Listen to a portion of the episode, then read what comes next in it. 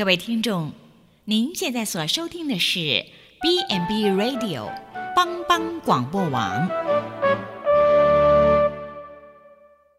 即将为您播出的是由张宏庭医师和子欣共同主持的《湖畔书楼》。你还在烦恼什么？就让我们读本好书吧。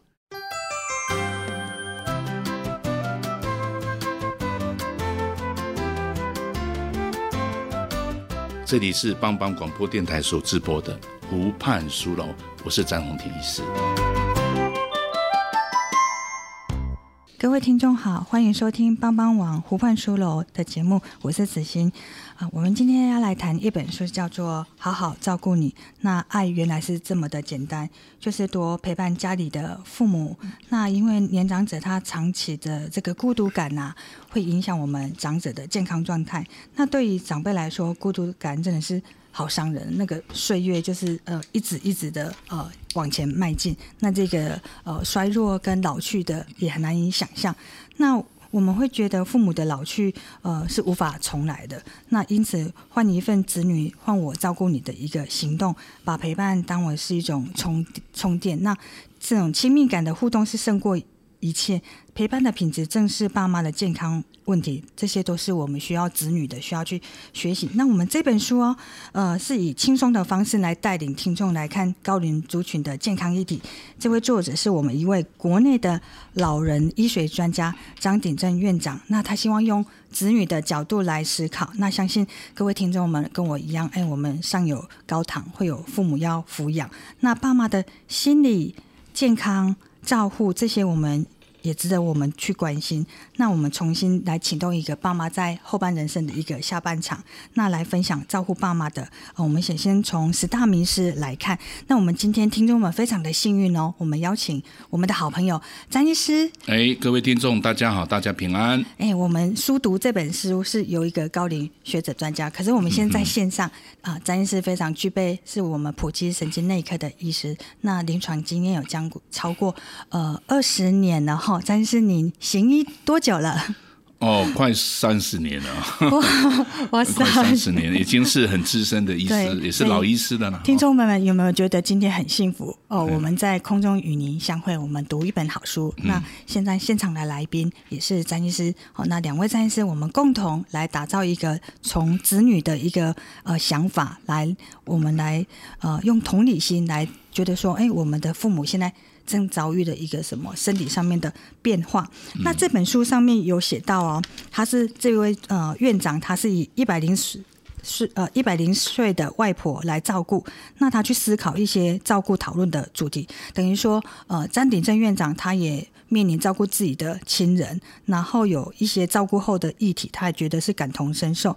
他其实有分享，跟听众们分享说，他自己虽然是一个医师哦，那遇到亲人的紧急状况，其实很难下决定。所以这本书，我们就呃，我们这一集就先来讨论说，陪伴爸妈走无无憾的人生，来讨论一些比较困难的决定。那这本书有有照顾爸妈有。分析了一些子女比较十四项的困扰，因为子女也许跟我一样，嗯，我们不是一个呃学医的背景，我们也不知道长辈老了之后会怎么样。好，那比如说，嗯，这个位院长他就分享说，长辈偷偷吃电台的药怎么办？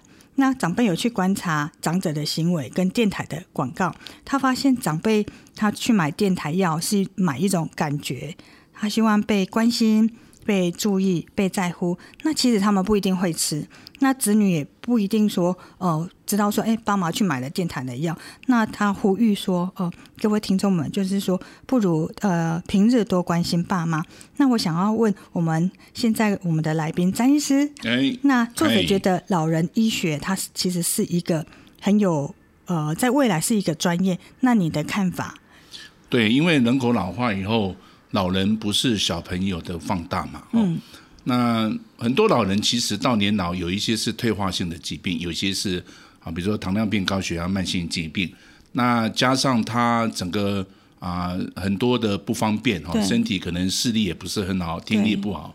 那生活上会有很多的，不要说是身体啦，心理上面都有很多的不安，甚至在认知功能都慢慢就是反应没有像年轻时候这么快。所以在这个过程里面，老人医学它就可以从另外一个角度来切入，也就是看比较功能方面的。哦，功能性，哎，比如说看看他的日常生活的执行的能力啦，他的智力的反应啦，情绪的反应。那过去在医生的训练里面都是看病。看器官，嗯、啊，这个糖尿病科就看内分泌系统，神经科看神经系统，骨骨科看骨骼肌肉系统。是，有时候到年老的时候，他很多系统都有问题。对，所以问题都不是那么典型啊，嗯、不像年轻时候它是单一器官就会解释所有的病情。所以在这个时候，老人医学他就会特别去看那个。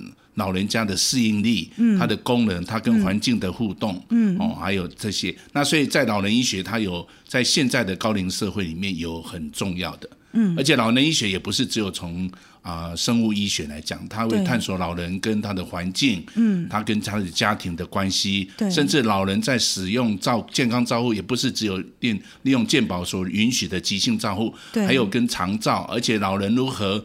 在提供健康照护，在他所熟悉的环境，社区是社区照顾的环境，这些都是属于比较属于高龄医学、老人医学的范畴，会去关注的对象。对对。那张医师，你觉得就是呃高呃老人医学跟其他的科比较不一样，那面临哦，我今天可能看一个老人的时候，你应该怎么去关心他？比如说啊，他看了糖尿病，又看了高血压，那来到你这边的时候，哦、呃，应该去关心他的生活。通常你会做怎么样的呃诊断，然后给他一些什么正确的卫教，或是给他一些啊、呃、要看来咨询方面的吗？对，所以在老人医学里面。当然，慢性疾病还是要了解的。对，好，就是说他原来他从年轻时候，可能从中年里面的年轻，甚至他可能小时候就听力不是很好。嗯嗯。像在老人医学，这个就是那另外就是要看他生活上产生的困难是什么。嗯。哦，也就是不是只有治治疗就有些疾病在老年期是很难根治的。对。哦，他只能用照顾的角色。对。那所以如果在再看他的，看他的适应力怎么样，嗯，尤其是他自己怎么去应应他身体的不方便，哦，还有他的怎么有有没有环境因素来帮助他，对，那这个时候除了他的慢性病的管控适当，因为我们人的身体不像手机可以换的，嗯，或是电脑，嗯，可以换，嗯，都是父母给我们最原厂的。顶多是有一些地方是稍微开刀，嗯，可是到年老的时候，如果年纪大的时候，事实上，呃，心脏不好，脑袋不好，也无法开刀，对，要做移植，那个是更是没有办法，都是非常的。父母给的很古典的一个身体，嗯，那已经七八十岁、八九十岁，嗯，难免会困难。那这个时候，哎，照顾的角色就慢慢要从啊、呃、医治的角色变成一个照护的角色。照护的角色，照护的角色包括如何去保护他，嗯，包括如何支持他，嗯，如何有啊、呃、适当的失能里面来增加有一些照护的能力，对，哦，所以。老人照顾还有他的生活、家庭生活，看老人家是在什么场域啦。有些时候在居家生活，有些时候在啊机构的生活，有些时候在医院里面。嗯，那最大的困难是什么？所以在老人照顾里面很重要，就是需要从照顾者、家庭照顾者、他的配偶或是他的亲人得到这些相当的资讯。对。那另外就是要对老人有熟悉啦。对。哦，因为啊，过去的老人对医疗人员比较权威嘛。对。有的时候，如果有的时候他跟你讲话会紧张，有的时候你要先当朋友，所以有些时候在跟他沟通，谈到他身体的疾病，这老人有他的自尊心，他也不一定喜欢看医生，嗯嗯，哦，或是说他吃药，吃药他也他宁可吃偏方嘛，哦，或是听这个收音机里面的广告，这个，哦，或是说儿女很孝顺。他就吃一次，或是说他觉得这医生哈，他多看几次。对。但是他在这个过程里面，啊、呃，总是要回归到以老人还有他的家庭之间啊来做探讨，以后、嗯、然后再看老人一般来讲他的问题在哪里。嗯。那有些地方需要适当的辅具啊，比如说他可能需要拐杖，需要轮椅啊，所以所以某一部分的话，也是要启动社会福利系统。哦，那另外，哎，有的时候是照护的问题，能不能需要一些啊、呃、居家服务的照顾哦，来减少他身体这个家庭的家务里面的负担，对，或是送餐的服务，对，那这个就属于比较偏向长照的范畴。嗯，那如果说他某一些生活上，比如说那的关节炎啊、当然会会有血压的问题，那当然疾病也要控制哈。对，所以在疾病控制之下。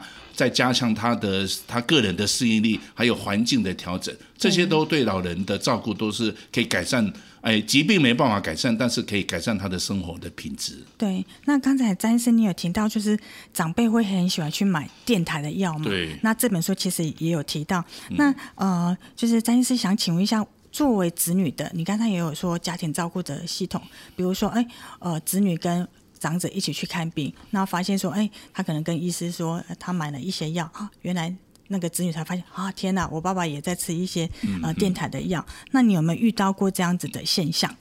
其实，如果你有机会看很多老人坐公车，他就是去电台买药啊。哦，坐公车去电台，公关民盟玩通努玩，嗯，他也不晓得。但是这个样子的个案哈，坦白讲，很多老人是落单呐。对，哦，就是说他的生活里面就是只有收音机，嗯，所以他无形中就被这一些广告词在暗示嘛，嗯嗯。那坦白讲，如果说他身体没有太大问题，吃稍微是还好，对，哦，甚至你也不晓得那广告药有没有加西药、加中药，对，如果有效，为为什么有效？嗯，尤其现在已经二十一世纪，很多东西，啊，像台湾社会，它在药物的管理上面是很严谨的，嗯嗯，哦，实在是不容许说。就像早年那种化滚尾沟油啊那来、来使用这个药，因为对老人家通常他对药物的代谢也不好。如果真的是一个有效的药，会不会影响到他的肝肾的功能？对对。当然他会问说，医生，那我的你吃你的药就没有肝肾功能？但是医生会检测啊。嗯嗯。哦，我们会评估啊。嗯。但你吃电台的药，如果是一个不清楚的，就没有人会评估你。嗯。哦，所以。很多老人就是落单了。嗯，我个人是觉得他的他需要的是心理支持，可是他在家里面可能孩子只有寄钱给他。对，所以但是他如果说有机会去参加一些据点的活动，他就可以去问嘛。对，哦，有什么什么？那当然有很多人是他人家送给他很多偏方，哦，有的老人喜欢送别的药，他领的药是要帮助其他的人，他不是要来治疗自己的。嗯，那这个就是一方面的话，就是家属最重要就是要看呐。嗯，哦，那一方面有的时候现在的孩子都比较远距嘛，哦，对，有的时候回去就就看看你们家的他的生活起居啊，有时候太乱，也许这老人家有失智，是是，哦，我是说他的。简单来讲，老人如果活动力好一点，他可能常常会跌倒的地方，可能是在楼梯的地方，对，或是在浴室的地方。对，那如果活动力不好，他常常就在卧床、卧室就就跌倒了。对对。哦，所以这个情况有些时候稍微观察也可以了解，但最重要就是需要陪伴。嗯、那陪伴的时候，如果家人有困难的话，在合意的情况下，也可以申请一些啊居家式的长照、嗯、居家服务，居家服务或是居家这个照护的工作，对，这些都可以多少来降低老人。哎，比较脆弱、受伤害的部分。的部分哈，比如说啊啊，张医师在这边也呼吁我们听众，如果是为人子女的话，嗯、多陪伴长辈，然后多关心长辈居家的一个摆置。如果是太乱的话，嗯、也可以申请长照的居家服务，对，然后到府去清洁一下。那也间接跟长辈多聊聊天。对对对，那有些时候你也可以透过这些居家服务的人去了解，是因为你的专业如果不知道，对，在照顾照护的一个，那如果有机会，长长辈愿意走出来，事实上。也可以在一些现在政府推广的巷弄 C 或是社社区的失智据点来参与，来参与，那你更可以去了解说这些据点对你长辈的观察。对，哦，那因为年长的时候，尤其像我们在这种埔里这个地方，很多独居老人，对，哦，他坦白讲，如果真的有儿女愿意陪他来，我都非常感动。嗯，哦，我个人是觉得现在的时代。愿意这个儿女愿意孝顺父母，真是美德啊！对，哦，真是美德。但是父母疼孩子是天性，是是，有的时候很难祈求儿女像你对待儿女的方法，嗯，来对待我们老人家。嗯，所以在这个过程里面。如果真的很有心要关心这个老人家，最好陪病，最好能够不管是照护的啦或医疗，都能够多多了解，陪同长辈就医，对，这样就更清楚嘛。哦，然后假日回家的时候多陪伴长辈，然后观察他的生活起居有没有在生活上面要援助的。对对，对，这样就更更清楚。从另外。对，可能情感的连接还是需要家人呐、啊。对对。可是有一些比较专业性的或是技术性的东西，可能要借助这些政府所提供的资源来，或是邻里的这个互助的经验。对，对，对，好，是。那我们接着我们休息一下，待会再回来。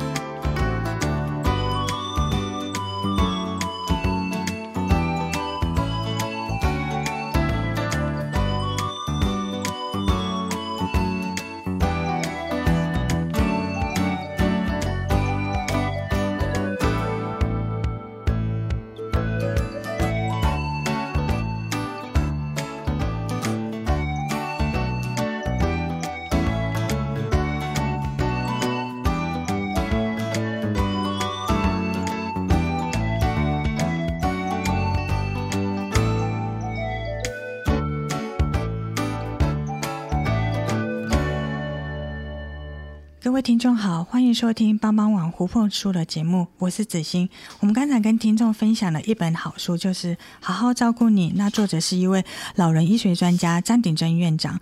那啊，詹医师，你认识这位作者吗？对，詹医詹鼎正医师。嗯啊，其实几年前他刚回国的时候我就认识了。是，哎，所以他哎年纪。现在当然有点年纪了，嗯，不过那时候非常年轻有为的时候，他刚好在美国修习那个老人跟长照的，哦、他在那边有获取这个专科，嗯，啊，我曾经有邀请他到神经医学会演讲，嗯嗯，他也到过我家，因为大家都是同姓张嘛，对对，好，那张英雄惜英雄嘛，哈，也没有，然后 他稍微年纪比我轻啊，所以我是觉得我看了这本书，我是觉得他。用很浅显的了解，因为通常我们在医疗里面就很难。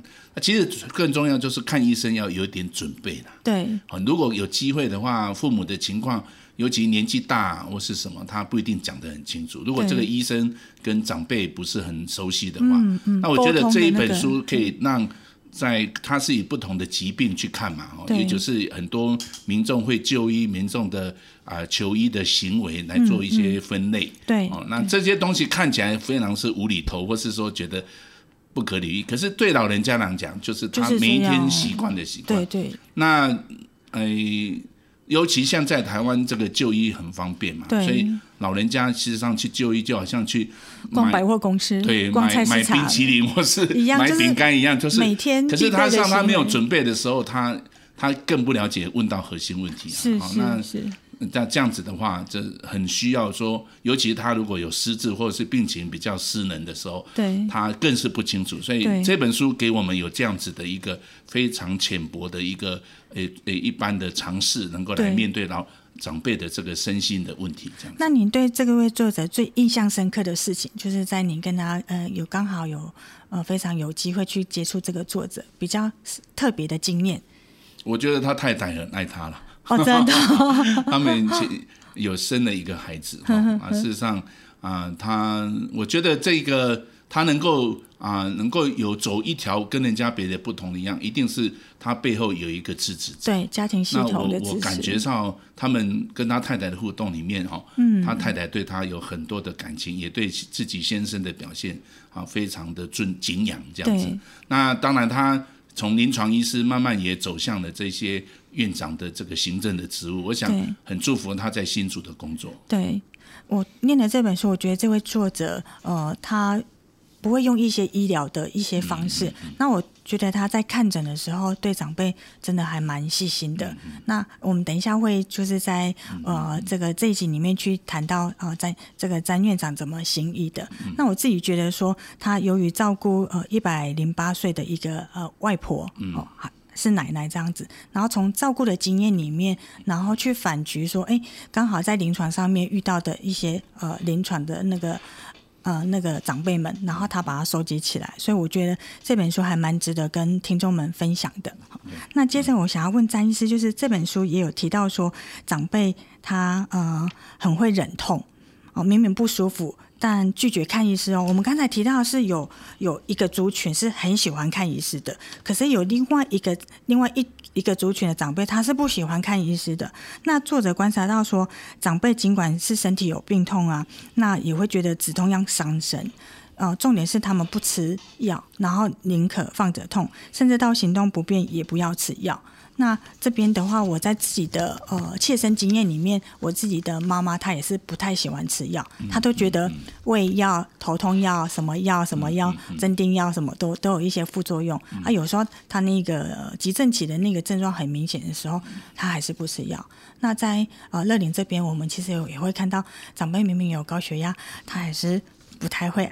定期的去服药，那他们会说哦，没关系，我今天血压很正常，所以诶、欸、不太会吃呃不太想要吃药，甚至他们会去看中医。嗯、那中医的一个一个疗程就是说会回到一个他们自己的生活，所以他们会跟长辈劝导说哦，你要注重你的生活的起居的呃呃正常，那药就是不要吃这样子。那如比如说长辈有睡眠的障碍，那中医师会会劝他说不要吃那个安眠药。那个好像会得得什么癌症的一个比例这样子，那这个中医跟西医我觉得有点打结，那也会造成长辈好像有点不知道该怎么办。我甚至有一个长辈会问我说，他脚扭到，然后吃镇定剂好不好？那我就会，嗯，其实我不是行医的系统，可是我会站在长辈，我会问他说，长辈你有没有觉得很痛？有没有影响不能走路？对，他说对，那要不要先暂时吃了，然后等不痛的时候我们再去。给医生看一下，这样子。嗯，嘿，我我通常就是用这种方式，我也不知道，呃，张医生，我这样的方式，呃，好不好？那我顺便呃替听众帮你呃来询问，代为询问这样子。啊、呃，现在医学对疼痛是当做第五个生命现象哦，比如说它跟呼吸、对心跳、血压、体温，对，第五个就是很重要，对不对？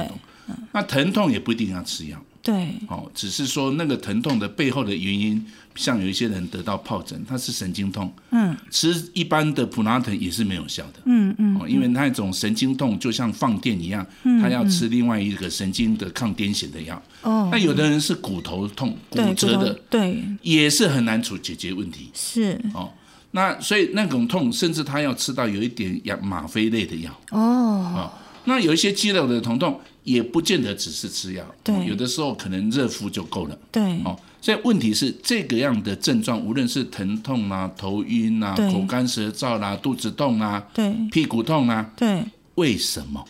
那个诊断比较重要。哦。如果诊断没有，你自己服药，其实即使是中药、西药、成药，或是一般的这个民间的这个处方，都是不好的嘛，嗯嗯，因为这样不够精确，嗯。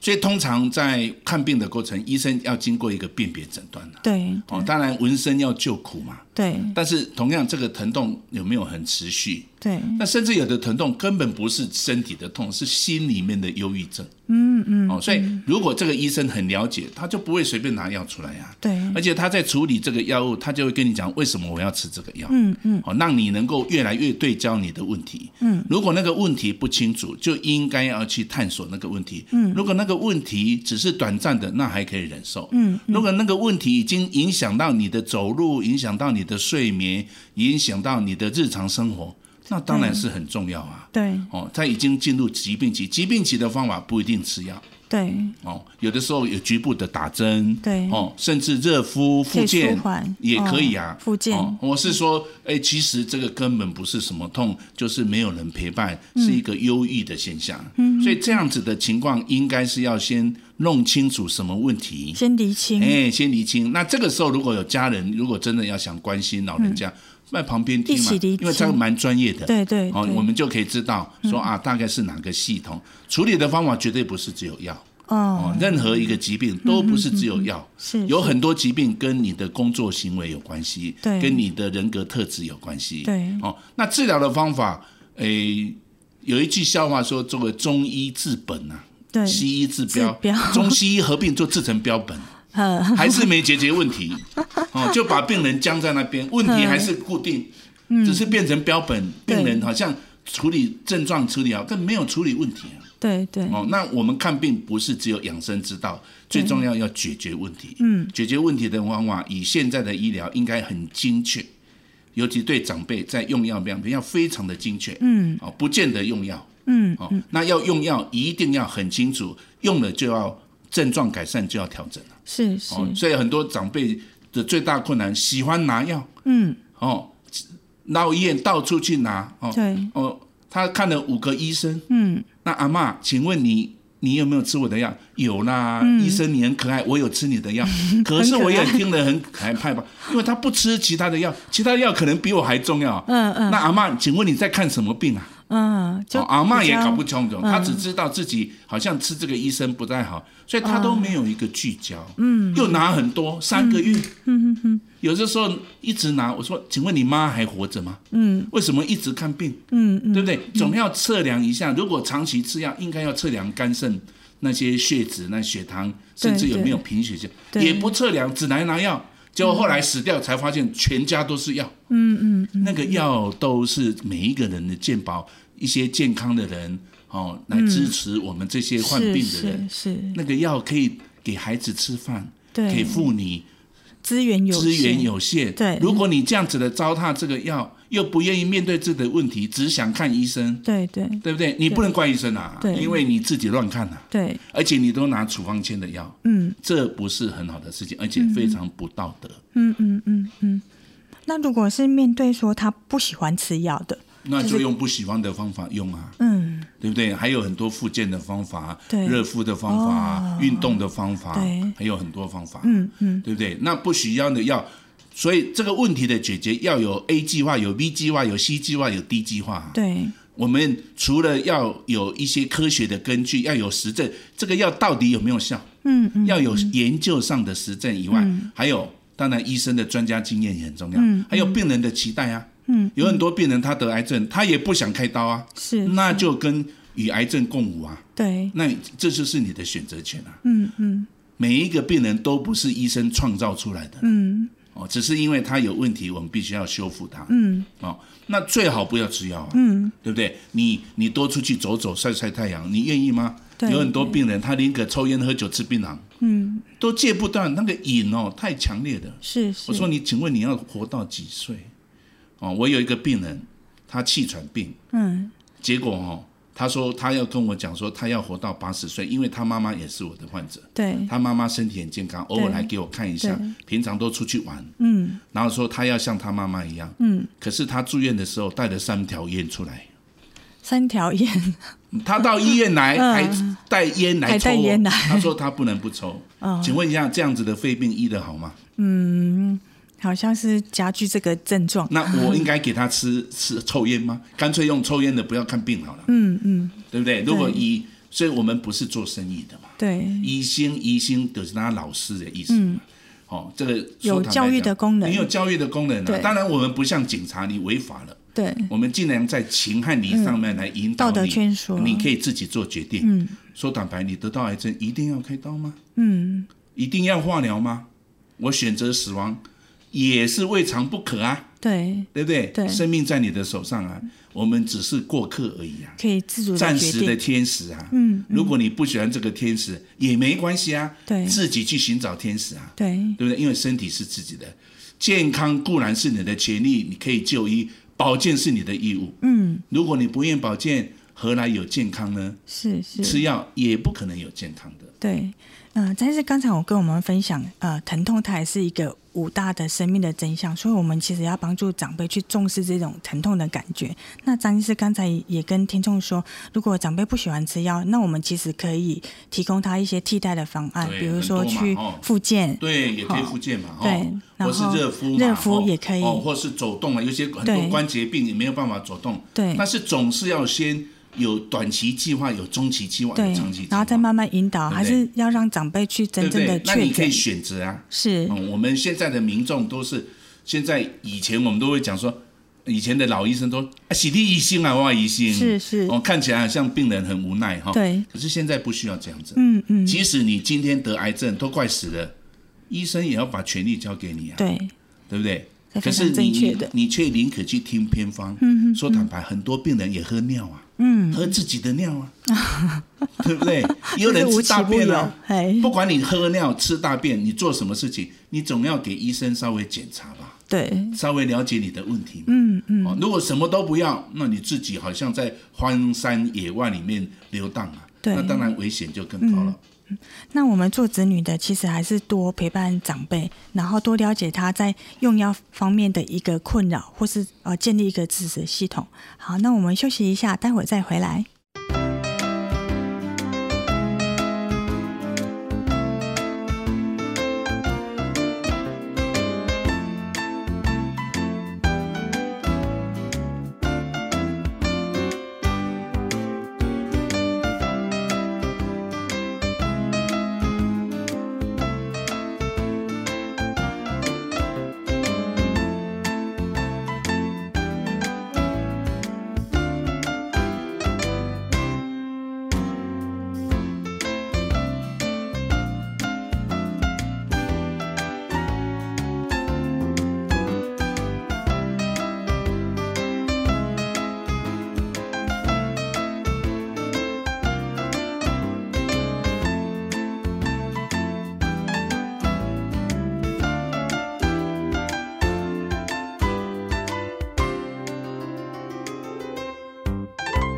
各位听众好，欢迎收听帮帮网湖畔书的节目，我是子欣。我们刚才跟詹医师谈了，呃。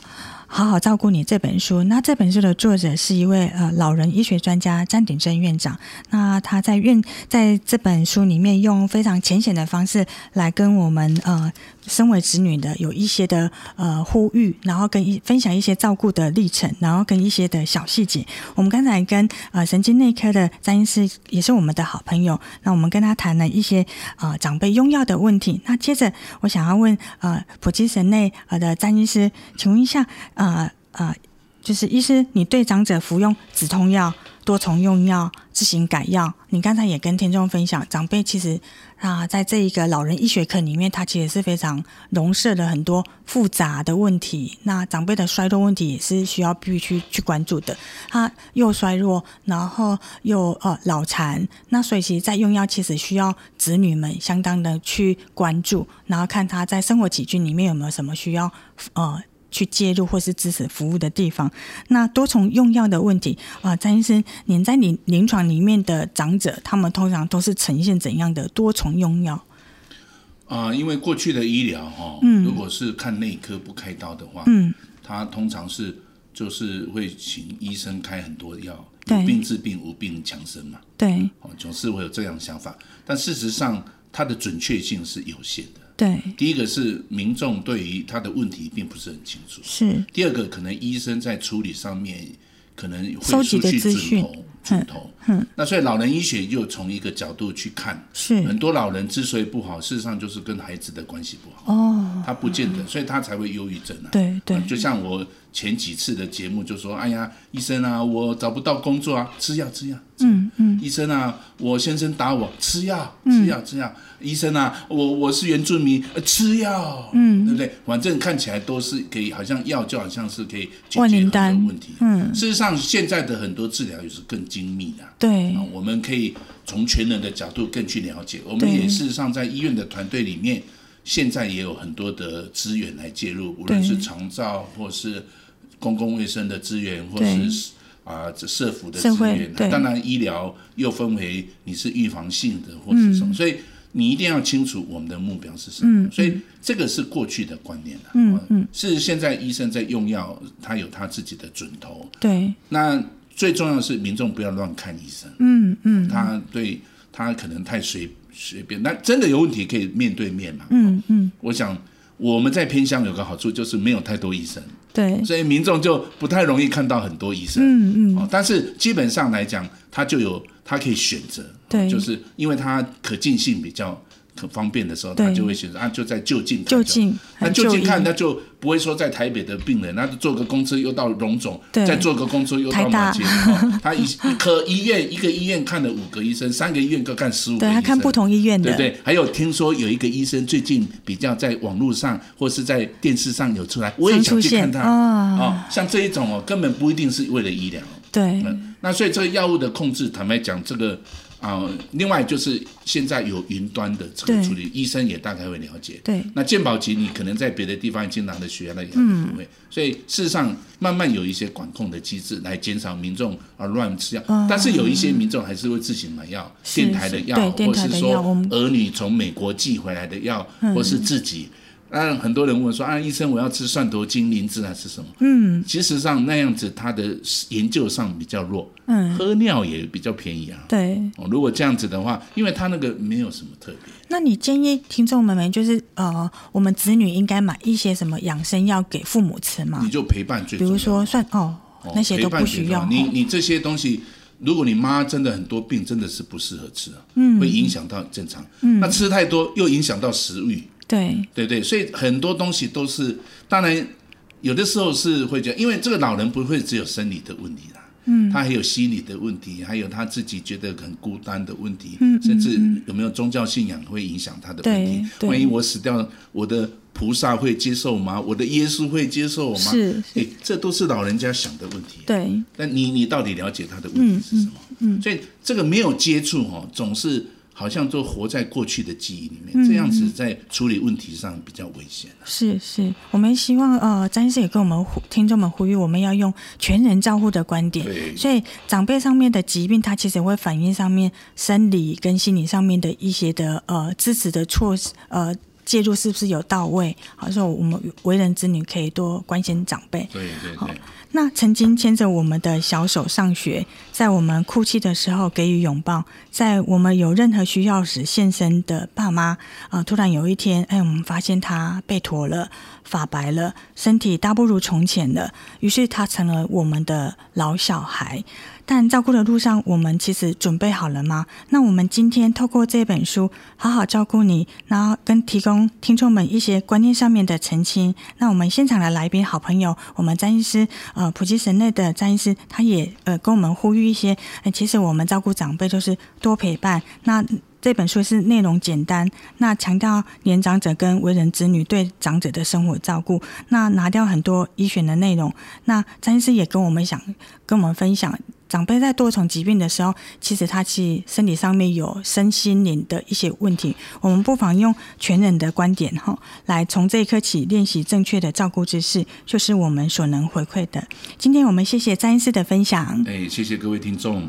这里是帮帮网湖畔书楼节目，我是子欣，下次再会。下次再见。